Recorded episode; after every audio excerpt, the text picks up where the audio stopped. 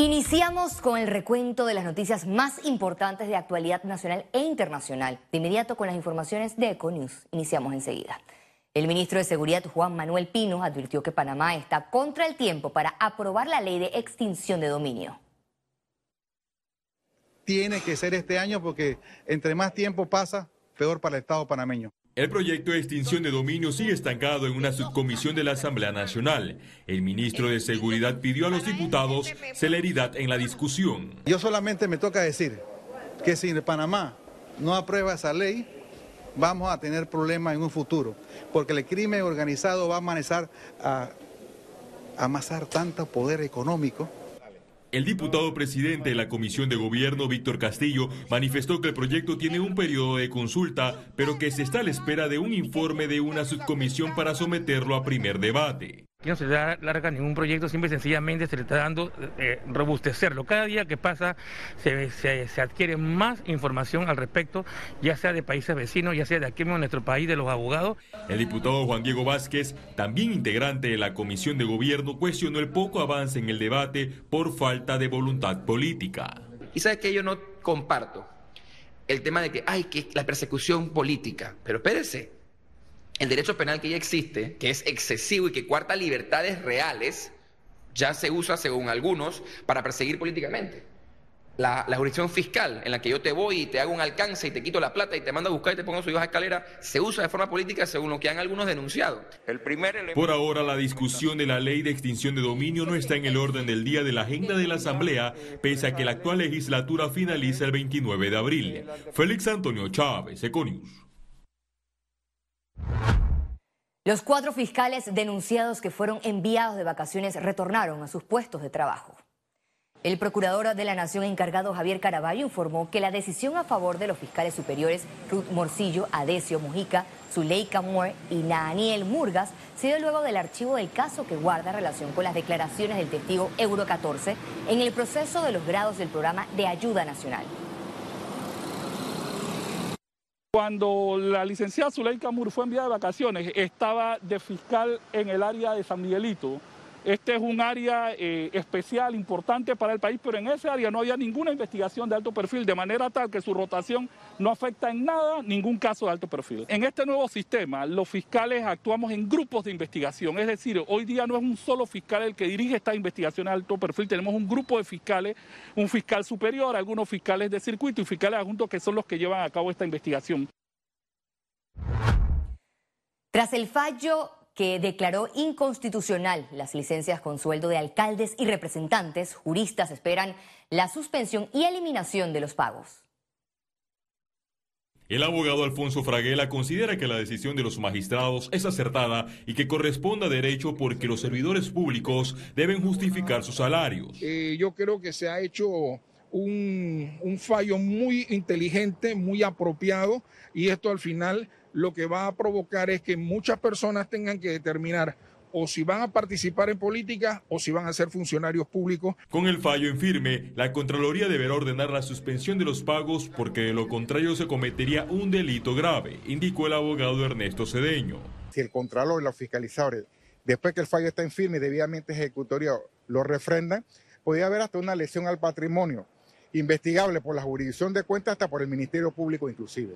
La Asamblea Nacional tiene en el Pleno Legislativo un proyecto de ley que va en línea contraria al fallo, pues busca mantener las licencias con sueldo de los alcaldes y representantes. El problema es, habría que ver cómo lo disfrazan dentro de la ley, porque si lo disfrazan como gasto de movilización, entre comillas, y existe ya un renglón de eso en el presupuesto de, de, cada uno de estos gobiernos locales, ahí se puede interpretar que se está disfrazando la figura. Entonces ya eso iría en contra de lo que el fallo de la Corte originalmente eh, ha establecido. El fallo de la Corte Suprema de Justicia le ahorrará al Estado el pago de 3.9 millones de dólares por año en licencias con sueldo de 30 alcaldes y 170 representantes. Félix Antonio Chávez, Econius.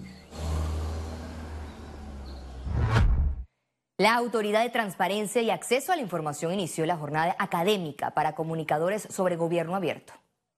La directora de la ANTAI, Elsa Fernández, manifestó que existen ocho compromisos de planes de acciones para buscar transparentar la cosa pública, las contrataciones abiertas y el acceso a la información en materia ambiental y agropecuaria. Es importante que todos los medios de comunicación manejen el tema de gobierno abierto, porque precisamente estamos en la creación de esa cultura. Cuando hablamos de gobierno abierto, estamos hablando de una cultura de transparencia, porque en definitivo los pilares en que la misma se inspira es transparencia, acceso a la información, rendición de cuentas, participación ciudadana y la apertura de datos y la utilización de plataformas digitales. El miembro del consorcio de vacunas aseguró que Panamá mantiene temporalmente control de la pandemia. Yo creo que la actividad económica del país se ha reactivado. Tú ves una gran movilidad eh, en las calles ahora que no veíamos hace algunas semanas. Veamos qué sucede. No hay repuntes. De nuevo, nosotros hemos visto por las últimas 10 semanas menos casos, menos hospitalización, menos defunciones, menos transmisión, menos positividad. Tenemos 10 semanas en ese proceso. Veamos qué sucede, sucede después de Semana Santa y ahí veremos qué las autoridades recomiendan.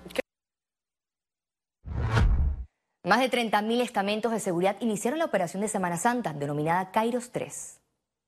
Esto contempla una inversión de carriles el día jueves 14, desde las 6 de la mañana, además de un plan de vigilancia en todo el territorio nacional, tras el tradicional éxodo de personas habituales para esta fecha. La Catedral Basílica Santa María la Antigua reunió al clero de la Arquidiócesis de Panamá para celebrar la misa crismal que se celebró este martes santo por razones pastorales. Durante la misa, el monseñor José Domingo Ulloa invitó a los sacerdotes a redescubrir la alegría, la belleza y la grandeza de su misión y renovar las promesas sacerdotales con la confianza puesta en el Señor. El presidente Laurentino Cortizo inspeccionó el proyecto de la Ciudad de las Artes, el cual presenta un 84% de avance. Durante el recorrido, el mandatario anunció que estima inaugurar la obra a finales del 2022. Este centro albergará a las principales instituciones culturales del país. La banca panameña asegura un sistema sólido y con disponibilidad para nuevos créditos. Moody's mantiene una perspectiva estable sobre el sistema bancario en Panamá.